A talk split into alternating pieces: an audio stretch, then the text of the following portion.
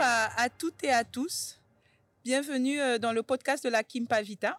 La Kimpa Vita, c'est un podcast qui interroge et qui invite à la réflexion pour euh, mieux comprendre l'Afrique, sa culture, son histoire, ses icônes et en apprendre plus sur celle qui la façonne. Présenté par moi-même, Elena. Pour ce troisième épisode, nous allons parler de féminisme et de religion. La religion a une place euh, très importante dans notre société vu qu'elle influence et rythme nos habitudes de vie, que ce soit par rapport aux fêtes religieuses, donc Noël, l'Aïd, en passant par nos habitudes alimentaires, l'interdiction de manger du porc, de boire de l'alcool, nos habitudes vestimentaires, se, couvrir, à la sexualité, la notion de contraception, de virginité. Les religions sont omniprésentes dans nos vies de tous les jours. Et la place de la femme dans les grandes religions monothéistes suscite aujourd'hui beaucoup de débats. Pour certains et certaines, la religion a participé ou participe à maintenir le patriarcat dans la société. Et donc la libération à l'égard de structures de domination passe par la libération de la femme dans nos religions. On a vu apparaître euh, depuis quelques années des mouvements féministes au sein des religions.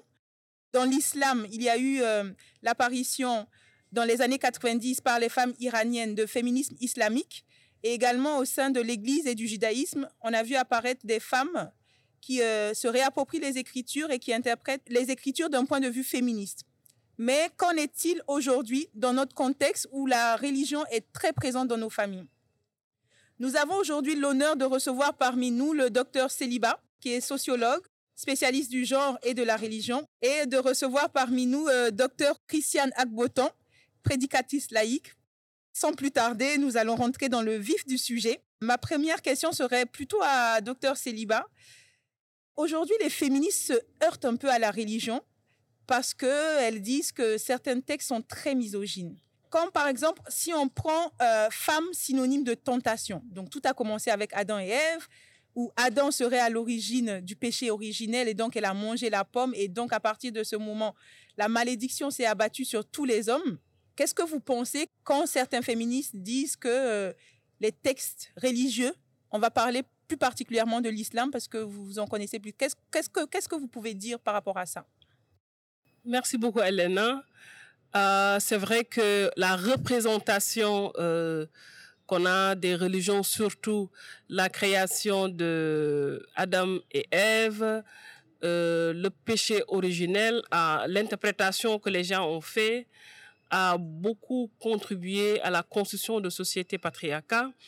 Parce que quand je prends la création de, de, de, de, donc les, les interprétations masculines disent que euh, a été créée à partir de la côte gauche de Adam. Euh, donc, euh, euh, qu'est-ce que ça renvoie dans l'imaginaire? Ça renvoie au fait que l'homme doit rester au centre, la femme à la périphérie, parce que la femme vient de l'homme doit vivre pour l'homme. Donc, ces représentations ont, beaucoup joué dans la construction de ce système patriarcal-là. Et euh, euh, euh, le fait aussi d'avoir le péché originel, le fait que la femme a été culpabilisée parce que dans les interprétations, on nous dit que c'est Ève qui a poussé, en tout cas, à influencer alors que réellement dans les textes, c'est le Satan a influencé tous les deux et tous les deux ont mangé cette pomme. Et c'est heureux d'avoir en tout cas ce, ce, ce, mouvement au niveau international où des hommes et des femmes qui ont cette ouverture, euh, qui n'ont pas en tout cas cette approche littérale des textes. Parce qu'encore une fois, euh, si on lit les textes de manière séparée et on ne renvoie pas en contexte, on risque d'avoir énormément de difficultés. Si on lit les textes de manière mitigée, on n'essaie pas de le lier avec l'approche holistique, la finalité euh, des textes, la finalité euh, de la parole, on risque de passer à côté. Et je donne juste un exemple avec ce djihad qu'on a. Donc, dans certaines parties, c'était un contexte où c'est un contexte de survie, de mort. Il fallait réagir. Et quand vous vous, vous focalisez à cette petite partie euh, de djihad et vous ne le reliez pas avec les autres textes et aussi à la finalité de la religion islamique qui se veut une religion de paix et de justice, vous allez passer complètement à côté. Parce que finalement, cette définition qu'on a de djihad, c'est tout simplement se faire en tout cas violent sur soi-même par rapport à tout ce qui est euh, tentation de la vie, etc., etc. Donc pour dire, revenir un peu au, au, au, sujet, dire tout simplement que les, beaucoup d'hommes et de femmes euh, religieux ou universitaires ont, sont impliqués dans cette relecture des textes parce que euh, euh, on lit avec l'arabe et on sait que l'arabe a euh, un mot A peut avoir 20 significations. Donc et on sait que les gens lisent à travers des lunettes culturelles sachant que on est dans des cultures patriarcales forcément l'interprétation est biaisée. Et depuis les années 70 nous avons des, des chercheurs qui ont commencé un peu à déblayer le, terrain. Et là je nomme euh, euh, Fatima Mernissi qui a, euh, en tout cas avec son ouvrage Femmes et politique, qui a été en tout cas une repère dans la pensée islamique musulmane. Et cette, cette pensée a été traduite par un mouvement que tu as cité, qui a été porté par des femmes iraniennes euh, dans les années 90. Et là, ça s'est constitué carrément un mouvement et qu'on retrouve pratiquement euh, dans pratiquement tous les pays. Et quand je viens au Sénégal, c'est vrai que nous n'avons pas un mouvement euh, de féminisme islamique, mais, et j'y revenu pour ne pas trop, voilà, on n'a pas un mouvement, mais il y a en tout cas un discours et je travaille avec ces femmes-là, prédicatrices, qui ont un discours, même si elles restent minoritaires, elles ont ce discours progressiste, féministe, même si elles ne veulent pas se réclamer féministes. Merci, docteur Céliba. Donc, pour vous, les textes religieux, on parle là de l'islam, il faut les mettre dans leur contexte pour pouvoir les interpréter. Il faut les mettre dans leur contexte parce que je dis que l'islam a été une religion révolutionnaire dans un contexte où les femmes étaient enterrées vivantes, dans un contexte où la femme n'avait pas de prise de parole. Vous vous rappelez, dans la première société islamique naissante au 7e siècle, on demandait la parole aux femmes dans tous les espaces, que ce soit public et privé avant le mariage, il faudrait avoir le consentement de la femme. Si la femme ne voulait pas, il n'y avait pas de mariage. Et ça, ça se passait déjà dès le début. Dès le début. Donc, dès le début, l'islam était dans un processus de réforme d'une société complètement société arabe où c'est patriarcal. Donc l'islam était dans ce processus de réforme-là parce que l'islam, durant 23 ans, est descendu d'une une période de 23 ans. Et 23 années, c'était un processus de réforme où les femmes étaient dans le milieu politique. Et je rappelle ici qu'il y a eu une femme du prophète qui s'appelait Ouli Oumi Salamata, qui était conseillère politique à l'époque dans un contexte où le prophète, paix salut sur lui, était incompris. Donc il y avait ces femmes, il y avait la première femme savante avec Aïcha, où le prophète paix salut sur lui voulait partager avec elle et non pas avec ses compagnons. Le prophète avait ses compagnons. Mais le prophète ne voulait pas partager la connaissance avec ses compagnons, voulait partager cette connaissance avec une jeune femme, Aïcha, qui détenait presque 2250 hadiths. Et quand les compagnons venaient, ils le renvoyaient à cette jeune dame, elle était très jeune, de disaient que si vous voulez apprendre votre religion, il faut aller voir cette jeune dame-là. Et je pense que cette attitude est chargée de sens. Et à un moment donné, Aïcha détenait la pensée et il y avait aussi euh, euh, une autre dame, le nom va me revenir, qui détenait en tout cas les secrets du savoir. Donc, à un moment donné de l'histoire musulmane, il y avait deux femmes qui détenaient les secrets, en tout cas, de la connaissance du savoir islamique. Mais pourquoi aujourd'hui, justement, si elle détenait ça à un moment donné, pourquoi il n'y a pas de femmes qui ont accès à des grands postes au niveau de l'islam? Donc, par exemple, pourquoi on ne voit pas d'imam femme ça, c'était un débat et aujourd'hui, c'est heureux d'avoir des femmes qui sont en train de réfléchir parce que dans la tradition prophétique, il y avait des femmes qui occupaient ces postes de responsabilité dans la tradition. Euh, euh, et il y a une femme qui a, en tout cas, créé beaucoup de, de tollés.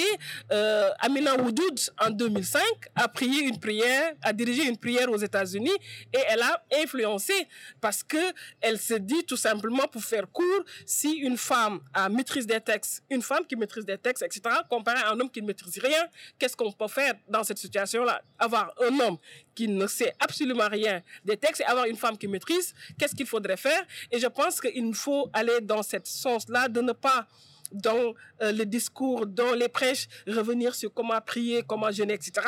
Mais je pense qu'engager des, réflexions critiques sur nos textes, parce que Dieu nous a donné notre raison pour avoir une, attitude critique sur des choses pour pouvoir bien avancer. Merci, docteur Céliba. Mais quand même, j'ai un peu discuté et essayé de, savoir, est-ce que les gens pensent, qu'est-ce qu'ils pensaient du fait que euh, une femme dirige une prière? Et tout le monde m'a dit, déjà, on ne doit pas entendre ta voix, la voix de la femme, parce que ça peut perturber les hommes. On m'a dit, c'est vraiment un sacrilège parce qu'il ne faut pas regarder, il faut pas, elle peut pas être devant. Qu'est-ce que vous en pensez? Euh, euh, Les prédicatrices dont je parlais tout à l'heure, les prédicatrices, c'est quoi? C'est, je pense que le docteur va y revenir, c'est le fait de diffuser, la, diffuser le message divin. Prêcher la bonne parole, diffuser. Et ces femmes-là euh, diffusent aujourd'hui, donc parlent dans les radios, organisent des conférences et elles se disent, on a la place. Ici, on a notre place parce que tout simplement, pour légitimer leur action, elles se sont référées sur les recommandations divines qui disent tout simplement, quand vous connaissez, il faut transmettre. Et elles, elles renvoient Aïcha toujours, parce qu'Aïcha enseignait, Aïcha faisait de la transmission. Donc, le fait de dire que la voix de la femme, ça, c'est complètement fausse, c'est des fausses idées, parce que ces prédicatrices, justement, euh, euh, retournent euh, s'agripper dans les recommandations divines en disant tout simplement que les femmes doivent également diffuser le message parce que quand vous êtes dans un processus de diffuser le message, vous êtes dans le processus d'enseignement tout simplement et que les femmes à l'époque avaient faisaient ça tout simplement. À l'époque, les femmes étaient au front faisaient la guerre.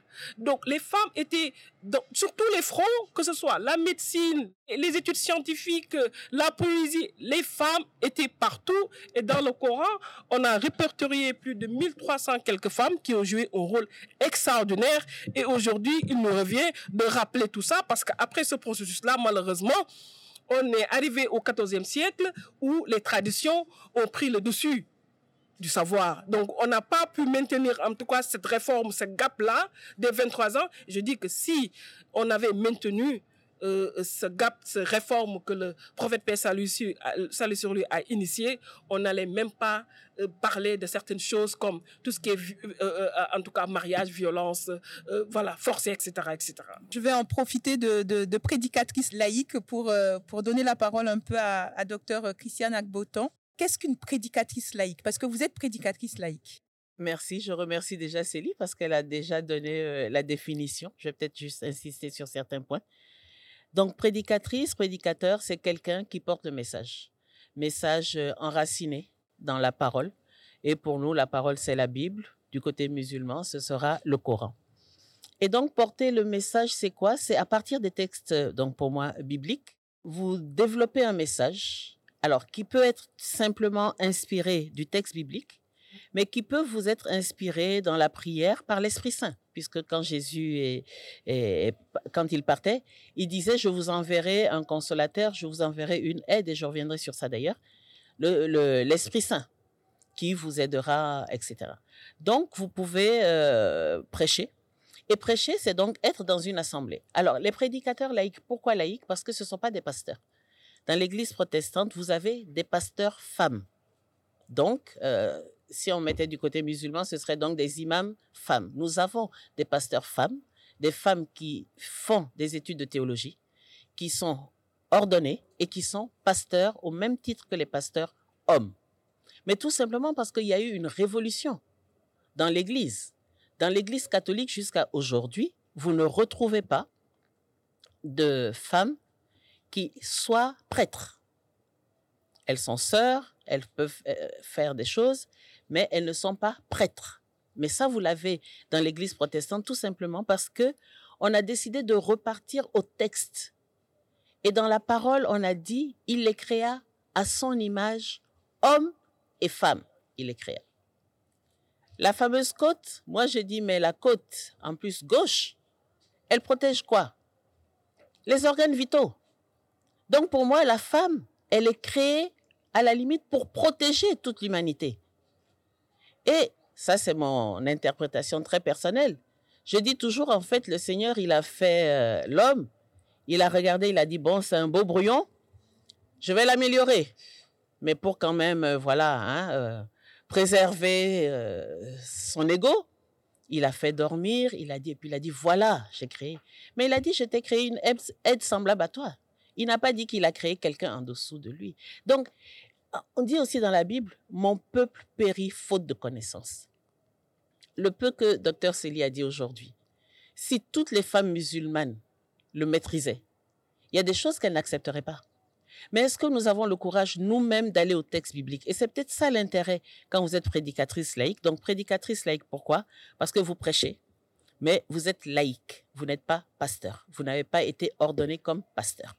Vous suivez des études, vous travaillez sous la direction d'un pasteur. Donc c'est lui qui vous dit, bon, vous, vous pouvez prêcher. Il y a d'autres qui ont des délégations pastorales qui, par exemple, pourront euh, donner la communion. Bon, et il y en a d'autres qui pourront faire euh, des célébrations, même hein, mariage et tout ça, tout en étant laïque. Parce qu'il faut tenir compte aussi que parfois, le corps pastoral n'est pas suffisamment étoffé et vous avez besoin de, de, personnes pour vous aider. Mais aussi parce qu'on considère que euh, le témoignage n'est pas réservé à des personnes qui seraient spécialisées, imams, sérignes et tout ça.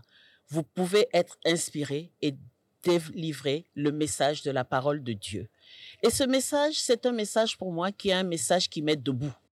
Vous avez parlé du prophète, mais quand on prend Jésus, quand on analyse ses actes, il a toujours tout fait pour aider les femmes. Et il avait des disciples femmes. Et c'est parce qu'après, il y a toujours un peu, euh, quand les hommes, on est dans, il faut pas sortir effectivement les textes de leur contexte. Et le contexte, c'était ben, le même contexte, hein, c'est un contexte arabe. Ben, à un moment, les hommes, ils se disent, mais les femmes, là, attends, elles sont en train de nous monter sur le crâne. Euh, le maître n'est plus là, mesdames, retournez à vos places. Et, si on, et on a retenu dans la Bible certains évangiles. Mais vous avez des évangiles qui ont été écrits par les femmes, mais qui ne sont pas dans la Bible. Donc vous avez tout un mouvement de théologiennes à différents niveaux. Il y en avait aussi pas mal en Afrique qui ont travaillé vraiment pour analyser la Bible et tous ces textes saints-là avec un regard, euh, je ne sais pas si veut dire féministe, mais féminin tout au moins. Et je parle juste, euh, l'intérêt d'être prédicatrice laïque, c'est quoi?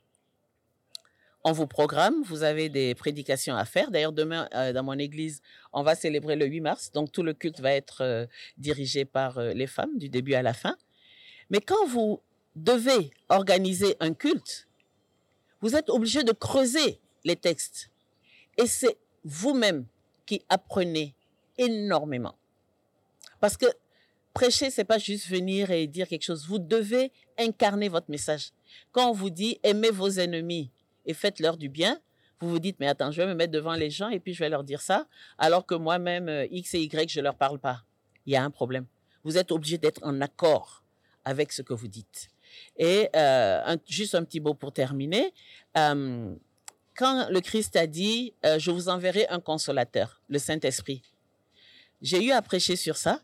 Et quand je suis allé creuser un peu, j'ai vu que dans les textes originaux, le terme consolateur qu'il avait utilisé, c'était un terme féminin. Donc, à la limite, c'était je vous enverrai une consolatrice qui sera toujours avec vous pour vous accompagner. Donc, le Saint-Esprit, ce serait une femme. Ah oui, c'est une femme. le Saint-Esprit, c'est une femme. On retient ça, on a appris ça aujourd'hui. Qu'est-ce que vous pensez, euh, vous, euh, de la place de la femme euh, dans l'Église protestante? Alors, la place de la femme dans l'Église protestante, c'est à plusieurs niveaux. Je vais prendre le niveau à partir des textes, je vais prendre le niveau à partir de la hiérarchie et le niveau à partir des femmes. À partir des textes, vous avez tout. Vous avez ce que Jésus a fait. Vous avez dans l'Ancien Testament des exemples de femmes extraordinaires qui ont été juges, etc à l'époque. Vous avez Esther qui a sauvé son, son, peuple. D'accord? Mais vous avez aussi, euh, donc vous avez Jésus quand on prend la femme adultère. Il ne l'a pas critiqué?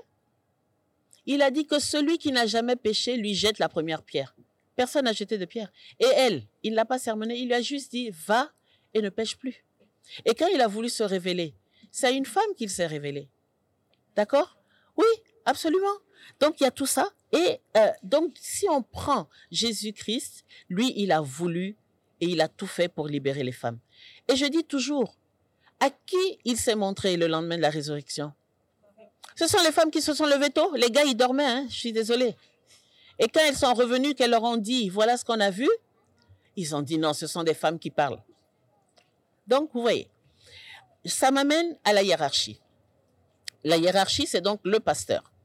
Si vous avez un pasteur, donc un homme, qui a grandi dans un contexte culturel où les femmes n'ont pas droit à la parole, qui a toujours vu euh, chez lui euh, les, femmes autour de lui ne pas parler quand il y a un homme dans la salle, etc., il va, que c'est-à-dire même d'une manière inconsciente, il va vouloir répliquer ça dans son église.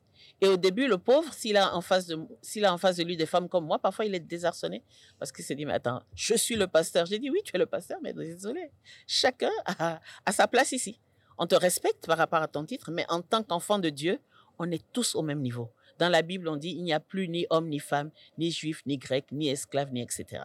Mais dans la Bible, et c'est là que c'est embêtant, on dit aussi, parce, et je le lis parce que ça, ce sont des choses que je ne retiens pas, on dit que les femmes se taisent dans les assemblées, je ne permets pas à la femme d'enseigner ni euh, d'avoir une autorité sur l'homme.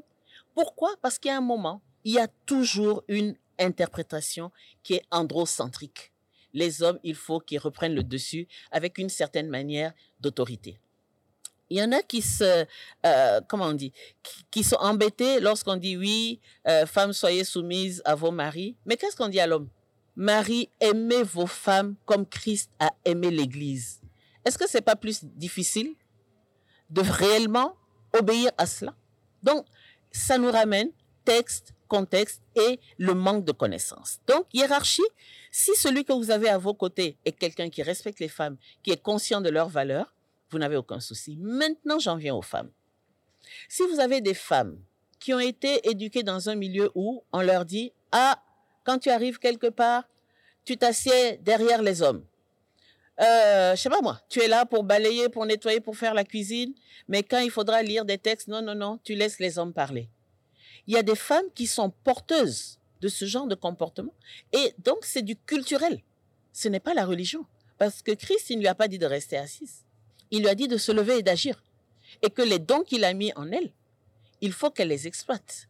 Donc quelque part, c'est vrai qu'il y a au niveau de l'Église, que, quelle que soit l'Église, un travail à faire au niveau des femmes pour qu'elles s'approprient ce que la religion leur apporte pour s'élever et être ce qu'elles doivent être devant le Seigneur.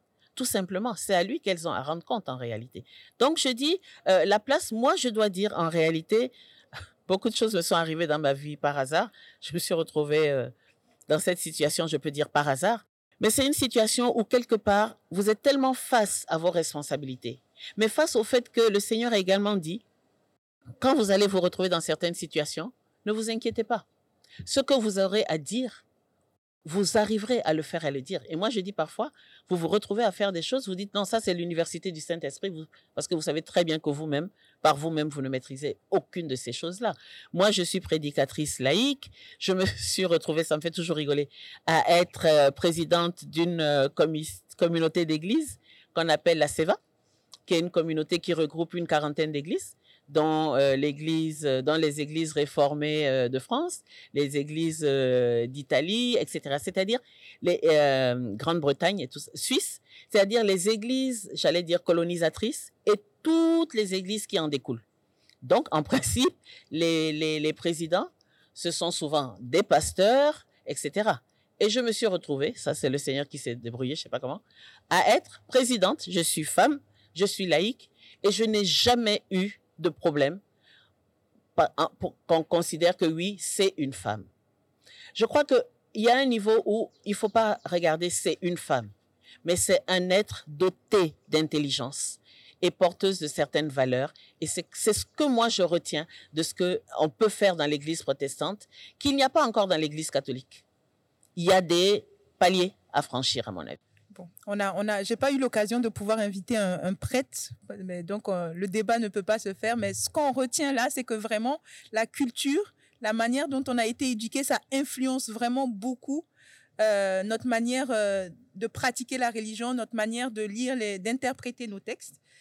Pour revenir à Docteur Célibat, il y a quand même quelques points dans l'islam qui sont qui sont assez délicats, quoi, et qui vraiment suscitent vraiment beaucoup de débats. Par exemple, quand on parle du corps de la femme, quand on parle du, voile, quand on demande aux femmes de se voiler, quand on demande aux femmes, quand on n'accepte pas que certaines femmes, dans certaines conditions, puissent avorter, qu'on demande aux femmes de garder leur virginité.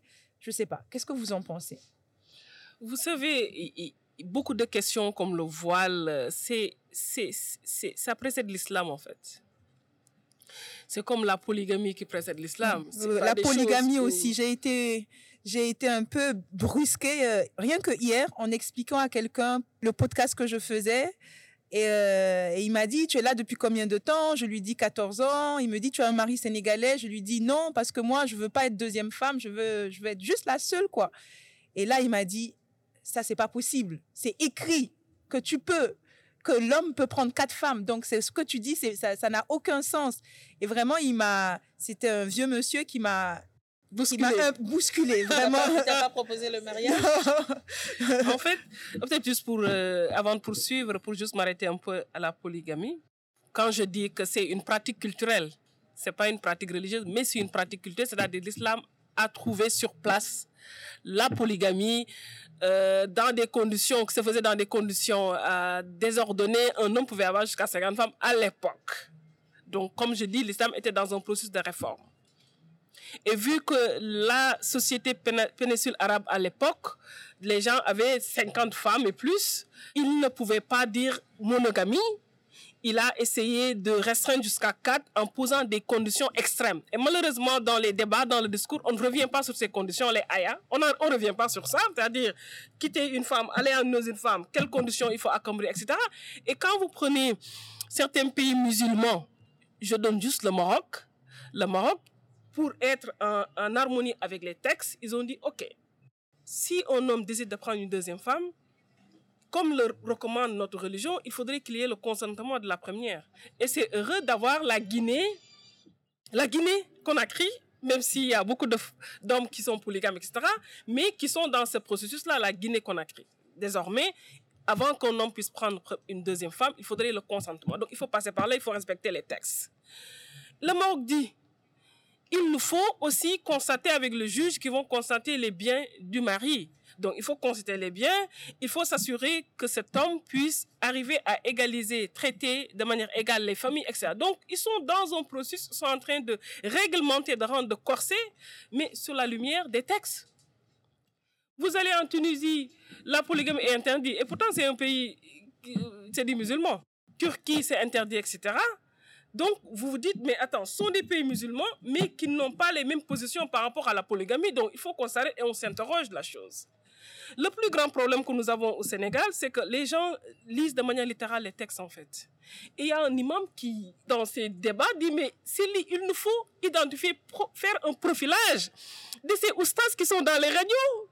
Et il y a un, je ne vais pas dire un chef religieux, on les a mis en débat avec quelqu'un, il dit, mais attends, je ne suis pas au même niveau que lui. Moi, j'ai fait théologie, je suis à un niveau, donc lui, il a un niveau de jardin d'enfants. Comment voulez que je... Donc, ça veut dire que les questions qu'on doit poser dans notre société, qui parle et là, quel niveau de connaissance? Ce n'est pas de dire juste deux mots en arabe et vous vous dites oustas. Et c'est ça le problème que nous avons. Et vous avez vu un peu récemment dans une radio, euh, télé, un problème que nous avons avec un oustas qui a pris la parole et qui a dit des choses du côté de l'autre. Voilà, il a créé un peu un tollé. Donc ça aussi, il faut que l'État puisse organiser organiser tout ça. C'est vrai que quand on parle de religion, c'est des questions de légitimité. Qui parle Qui doit parler est-ce que Célibat doit parler au nom de ça, etc. Moi, je suis sociologue, je travaille sur la question religieuse. Ce qui nous intéresse, c'est le fait religieux. Je ne suis pas théologienne et je suis obligée de rentrer en profondeur pour en savoir plus. Donc, on retient pour la polygamie, c'est une pratique culturelle et il y a beaucoup de choses qui ne se disent pas. Quand je prends l'héritage, par exemple, dans les radios, dans les télés, on nous dit que l'homme a doit avoir deux parts, la femme une part. Et on l'enveloppe avec une certaine dominance pour montrer que l'homme est dominant, etc.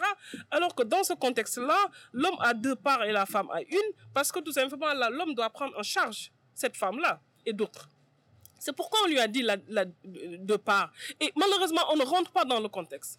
Et on laisse les autres situations parce que dans l'islam, il y a des situations où la femme peut avoir plus de parts que l'homme. L'homme et la femme peuvent se retrouver avec les mêmes parts. Mais on ne parle pas de ça.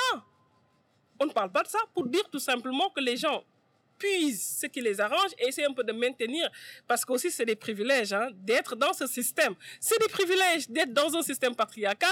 On essaie un peu de s'arc par rapport à ça et on est, et, euh, docteur l'a dit tout à l'heure, on est dans un contexte où le religieux, il y a une imbrication entre le religieux et le culturel. Tout est mélangé. On ne sait plus aujourd'hui où s'arrête le religieux, où commence le culturel, où commence le religieux, où s'arrête le culturel. Et je considère euh, euh, cela comme le fait que les religions, c'est comme cette liquide que nous avons qui est dans ce récipient-là. Et la religion prend la forme du récipient. Ça veut dire que la religion vient s'adapter à une culture. Quand vous prenez l'islam, l'islam tel que pratiqué au Maroc, même s'il y a des choses qu'on partage, mais il y a des choses qu'on ne partage pas, parce qu'il y a cette empreinte culturelle. Ça veut dire qu'on a des types d'islam.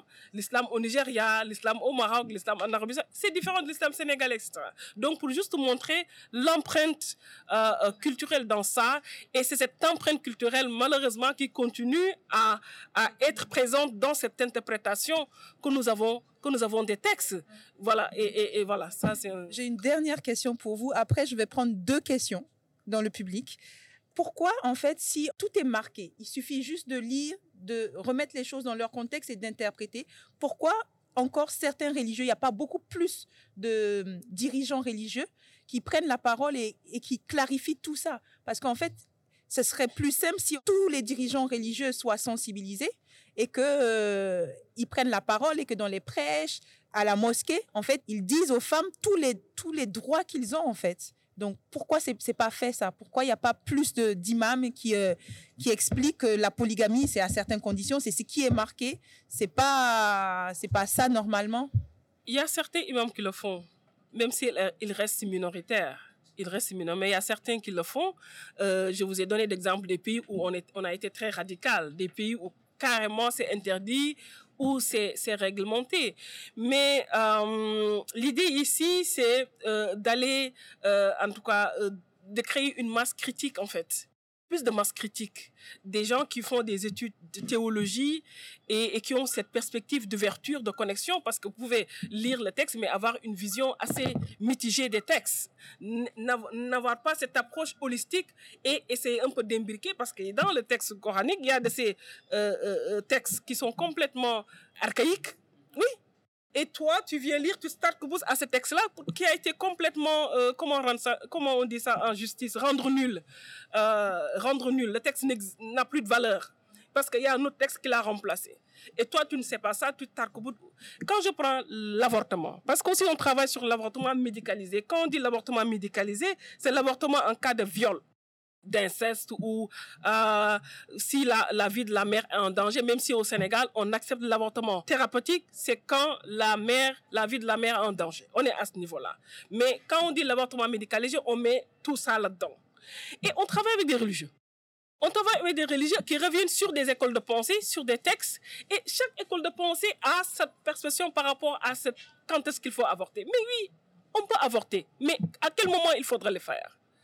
Et ils nous mettent un peu les différentes écoles, 40 jours pour cette, ce courant de pensée, avant 120 jours, etc., etc. Et, et, voilà. Et à côté, nous avons des religions qui sont consciemment contre. C'est pourquoi on essaie de travailler, parce que nous, on n'est pas légitime de parler de religion, on essaie de s'arc-bouter sur des, des, des, des, religieux qui ont ce discours-là, qui vont faire face à d'autres religions. Donc, en fait, euh, pour certains, entre 0 et 40 jours, il n'y a pas le, a pas de vie. Il n'y a pas, y a, pas encore de, vie. C'est juste des morceaux de, de, sang qui sont en train de se former. Il n'y a pas encore de souffle. Il n'y a pas encore le souffle. Et on peut, normalement, on peut avorter à ce moment-là. Et ça, il y a un argumentaire qui doit être renforcé. Euh, il y a un, un draft d'argumentaire religieux dans ce sens-là, parce que euh, euh, il y a un taxe fort, un comité qui travaille. Il y a des magistrats, il y a des activistes, il y a des religieux, il y a des médecins parce que nous travaillons avec l'association des femmes médecins, etc.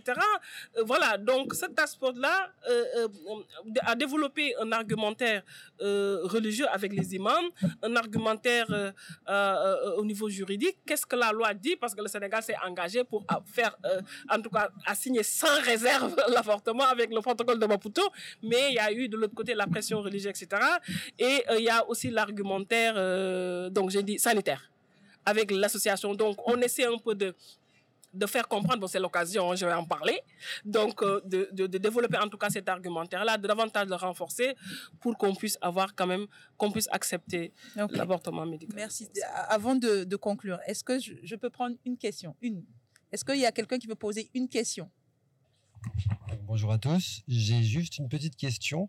Est-ce, oui, est-ce que euh, le fait que dans la religion chrétienne, les femmes ont plus facilement intégré l'Église, d'accord, c'est-à-dire qu'elles peuvent être ordonnées, etc. Est-ce que c'est pas aussi lié à la baisse du taux de natalité, de taux de fécondité, du coup au manque de vocation des hommes à vouloir s'engager dans l'Église, qui a fait que ça a libéré des places pour les femmes par la suite? Merci beaucoup pour la question. Merci. On se retrouve également dans une question de contexte parce que vous venez de me donner le contexte européen. Ici en Afrique, il n'y a pas ce problème de natalité. Et pourtant, les églises sont ouvertes et il y a de plus en plus de femmes pasteurs.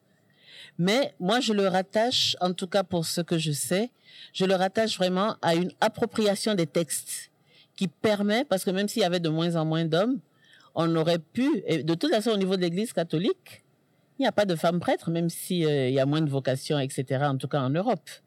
Donc, on ne peut pas juste rattacher ça à cela.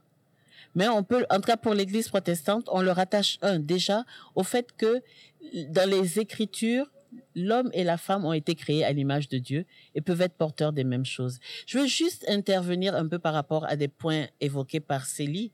Lorsque vous avez parlé euh, du voile, euh, de l'avortement, etc., vous avez des courants chrétiens qui sont exactement dans la même euh, dynamique quand vous allez voir les Amish euh, aux États-Unis, là, ils vivent d'une manière, dans le texte, on a dit ci ou ça. Euh, les bonnes sœurs, elles sont voilées, hein, je suis désolée. Donc, c'est, j'ai pris euh, les Écritures à un stade et je reste bloqué là. Et donc, nous avons, quelle que soit la religion, besoin de dire c'est un système. Mais c'est un système qui m'amène à quoi?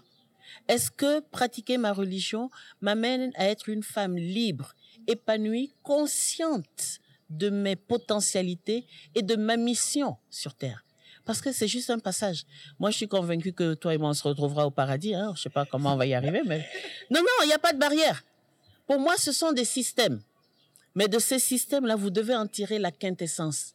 Et quelle que soit la religion que vous prenez, qu'est-ce qu'on vous dit? Aimez-vous les uns les autres? Faites du bien? Et donc, je crois que c'est à ça qu'on doit revenir. Et peut-être que les hommes et les femmes devraient mieux apprendre à s'aimer et à se faire du bien réciproquement. Et pour juste rebondir, l'acte le plus noble euh, de la religion musulmane, c'est la justice, l'acte de piété. L'acte de, c'est pas prier, jeûner, aller à la Mecque, mais c'est la justice. C'est-à-dire, si vous voulez atteindre Dieu, cette relation verticale, il faudrait que cette relation horizontale que nous avons soit saine le respect, l'environnement. L'environnement, oui. Ne pas manger, jeter, tout ça, parce que la religion, c'est un système de vie. Donc, c'est pas seulement aller aux prières, mais c'est tout ça, en fait. Respecter d'abord l'autre, respecter d'abord l'autre, respecter son environnement. Une fois que c'est fait, c'est beaucoup plus facile d'atteindre Dieu. Merci à toutes. En tout cas, euh, oui, une dernière question. Euh, merci, c'est très intéressant. Malheureusement, ça va pas durer longtemps. Mais j'ai une question en tant que Sénégalaise, mère et grand-mère. Euh, ce que j'ai constaté en travail jusqu'à prendre ma retraite et tout. Aujourd'hui, le phénomène des confréries, le phénomène des confréries et des adeptes, ce qui se passe au niveau des jeunes et surtout euh, l'engouement des jeunes à aller vers les confréries et parfois même jusqu'à abandonner leur famille. Qu'est-ce que vous en pensez et quelles sont les actions qui, ont, qui sont en train d'être effectuées? La religion, c'est une solution. Hein? La religion, c'est comme la migration. Ce sont des solutions dans un contexte où il n'y a pas de politique pour la jeunesse, problème de politique pour l'emploi tout simplement. Aujourd'hui, la religion est considérée comme une sorte de d'ascension pour les jeunes, une sorte de mobilité. Les jeunes peuvent évoluer dans ces organisations religieuses. Et je ne vais pas seulement me limiter aux confréries, parce qu'il y a beaucoup de confréries qui sont en train de perdre un peu de vitesse, mais les organisations islamiques, qu'on ne parle pas beaucoup. Aujourd'hui, les organisations islamiques, avec les différents sous-courants, recrutent énormément de jeunes, plus de jeunes que même les organisations confrériques. Et au niveau des organisations confrériques, nous avons ce qu'on appelle les organisations néo-confrériques qui sont en train de recruter beaucoup plus que les organisations confrériques classiques. Pour dire tout simplement, face à un contexte où on n'arrive pas à contenir cette jeunesse, problème d'absence de, d'emploi, politique pour les jeunes, la religion, c'est une solution. Ça fait partie également des solutions parce que dans ces organisations religieuses, vous pouvez aspirer à avoir des responsabilités dans des contextes où les familles se sont transformées en champs de bataille familiaux. Aujourd'hui, nos familles sont en lambeaux si vous avez, vous êtes respecté. Si vous n'avez pas, vous n'êtes pas respecté. Dans un contexte où il y a un problème de sous-emploi, euh, le jeune qui est délaissé se retrouve dans ces organisations où il est respecté, où quand il peut voyager, il a le soutien du marabout. Quand il veut prendre femme, il a, euh, il, a, il a le soutien du marabout. Il y a ce système de solidarité et les jeunes se trouvent bien là où il faut. Et ça, ça conforte, ça arrange l'État parce que l'État n'a pas les moyens pour faire face à tout ça. Et un petit mot ça ramène à qu'est-ce qui se passe dans la cellule familiale. Si dans votre espace familial, vous avez reçu une éducation religieuse solide, quel que soit ce qui vous arrive, tôt ou tard, vous retrouverez vos fondements et vos valeurs et vous aurez moins de mal à être euh, diverti dans un mouvement confrérique, une secte. On l'a dans la religion chrétienne. Voilà, le temps est compté. Oui, le temps est compté. Donc, on peut conclure en disant vraiment que que ce soit l'islam, que ce soit le protestantisme, euh, ces, ces religions-là, en fait, ne, ne marginalisent pas la femme, ne, ne, ne, ne sont pas misogynes, comme on, on, l'entend souvent, mais il faut vraiment connaître les textes, il faut les, se les approprier, il faut se les remettre dans leur contexte pour pouvoir en sortir quelque chose et ne pas dire que l'islam, euh, ça embrigade les femmes, euh, que l'Église, ça embrigade les femmes. Chaque femme doit prendre conscience qu'elle doit connaître les textes avant de, de suivre sans connaître. Elle doit vraiment essayer de, de comprendre et de trouver une explication avant de, de pratiquer. quoi. Avant de terminer, juste, on a Souleymane de Plume du Monde qui va nous conseiller deux, deux ouvrages par rapport à, notre thématique aujourd'hui. Souleymane. Bonjour Elena, bonjour à tout le monde. Merci beaucoup. Je vais aller très, très rapidement. Euh, pas en tant que libraire, mais en tant que personne qui essaie aussi de s'informer sur toutes ces questions que vous venez d'aborder. Donc, euh, ce qui est bien, c'est que dans les livres, il y a toute la connaissance du monde. Et moi, dans le cadre de mes recherches, j'ai eu à découvrir une femme, une auteure, euh, qui est marocaine et qui est une féministe qui est assez reconnue, Asma Lamrabet, voilà, qui a une biographie très impressionnante sur, cette, sur ces questions-là de religion et de femmes. Et du coup, je me suis intéressé voilà, à ces livres. Euh, pourquoi je les, je les, ai choisis? Je trouve que ce qui est intéressant, c'est que elle, elle a fait des ouvrages qui sont très didactiques parce qu'elle prend vraiment les questions une par une. Là, on a parlé de la polygamie, on a parlé du voile, du, du, problème de l'héritage. Et un de ses livres, c'est ça, Asma Lamrabet, c'est Islam et femmes, les, les questions qui fâchent. Donc, point par point, elle essaie de déconstruire ce qu'elle, elle estime être un discours patriar patriarcal qui a en fait travesti, qui s'est approprié ce qu'était le Coran et puis ce qu'était la Sunna à l'époque. Donc ça, c'est un ouvrage qui est vraiment didactique. Ce deuxième ouvrage, il va aussi dans le même sens. Femmes et hommes dans le Coran, quelle égalité Donc, elle, ce qu'elle prône clairement, c'est de dire que le Coran, c'est une religion, c'est c'est un texte qui est égalitaire entre les hommes et les femmes et que c'est les hommes qui en ont fait un peu ce qu'ils voulaient. C'est ce qu'elle défend dans ces deux livres. Le troisième, donc j'en ai mis un troisième, c'est euh, ce qui était intéressant aussi, c'est qu'elle allait au-delà de l'islam. Elle commence l'ouvrage en parlant du féminisme et des religions de manière générale, en parlant aussi bien du christianisme, du bouddhisme que de l'hindouisme. Donc c'est des livres qui sont très intéressants, qui ne donnent pas forcément, à mon avis, toutes les réponses. On en sort encore avec des questions. Ce qui est bien dedans, c'est que ça permet d'entamer la démarche, de se poser des questions de la condition des femmes aujourd'hui. Est-ce qu'elle est légitime au regard de ce que la religion a préconisé à une certaine époque? Les difficultés, les limites, ce que moi j'en ai perçu, c'est qu'on l'a on l'a dit, on l'a beaucoup dit dans le débat, c'est qu'il faut contextualiser. L'islam est arrivé à une époque où ce que l'islam a amené, ça a été sûrement source de progrès pour les femmes. Mais la difficulté, c'est qu'on parle de contextualiser. Nous, aujourd'hui, on le fait ici, mais il y a des gens pour qui le Coran, on ne le contextualise pas parce que c'est la parole de Dieu. Donc ça ça, ça, reste une difficulté. Donc ça, ça s'adresse à des gens qui ont déjà envie de faire cette démarche, de se poser des questions sur le Coran, ce qui n'est pas le cas de tout le monde. Et l'autre difficulté, c'est que sur beaucoup d'explications, euh, euh, vu que c'est un texte qui est accessible à tout le monde, le Coran, que tout le monde peut essayer d'interpréter à sa guise, alors que tout le monde ne devrait pas, ça fait que certaines euh, justifications sont difficiles à expliquer aux gens. Je prends deux exemples. La polygamie. En gros, on dit que l'homme a droit jusqu'à quatre femmes, effectivement, par rapport à l'époque où c'était illimité. Donc, c'est un avancement. Et quand on lit le texte, donc les arguments qui sont donnés, c'est que euh, les conditions qui sont posées, c'est qu'il faut de l'équité entre les quatre femmes. Et à un moment dans le Coran, plus loin, on dit qu'on ne peut pas être équitable. Donc, en résumé, ce qu'elle dit, c'est que finalement, on n'a pas le droit d'être polygame. Mais le message, c'est quand même compliqué d'arriver. Ça aurait été plus simple de dire soyez monogame. Un autre exemple, c'est est-ce que les hommes ont, le droit de, battre leurs femmes? Parce que ça aussi, c'est des versets qui prêtent à, confusion. Dans les explications, qu'est-ce qu'on dit? L'interprétation, c'est qu'on parle d'une petite brindille, on parle d'une petite tape. Donc tout ça, voilà, d'une petite plume, tout ça, c'est des messages qui vont, voilà, qui sont de nature à brouiller la compréhension des gens. Et c'est ce qui fait que c'est difficile aujourd'hui par rapport à ta question tout à l'heure. Pourquoi on ne peut pas juste lire et que tout le monde s'accorde dessus? Parce que les interprétations sont diverses. Donc voilà, moi, je vous conseille Asma Lamrabet, qui a beaucoup travaillé sur le sujet, qui a une bibliographie impressionnante, si vous voulez commencer à vous documenter sur ça. Et qui dérange énormément au Maroc, qui a tout fait, qu'on a exilé son mari en Amérique latine, qui est obligé de quitter le Maroc. Voilà, et voilà, pour dire que c'est pas simple aussi. Et on aimerait bien qu'elle vienne au Sénégal. On voulait qu'elle vienne en 2020, mais avec Covid, ben, on ne peut pas faire espoir. Du coup, juste pour compléter le, le propos du docteur, c'est que pendant presque une dizaine d'années, elle a dirigé un groupe de réflexion sur la place de la femme et la religion. Et c'est en 2018, quand elle a abordé la question de l'héritage, que là, il y a eu un tollé et qu'elle a été obligée de, démissionner. Voilà. Merci beaucoup. Merci beaucoup. On va, on va essayer de terminer. Donc là, on a répondu à la question sans avoir euh, dit. Et je pense qu'on peut toutes et tous être... Euh, croyante, pratiquante et féministe.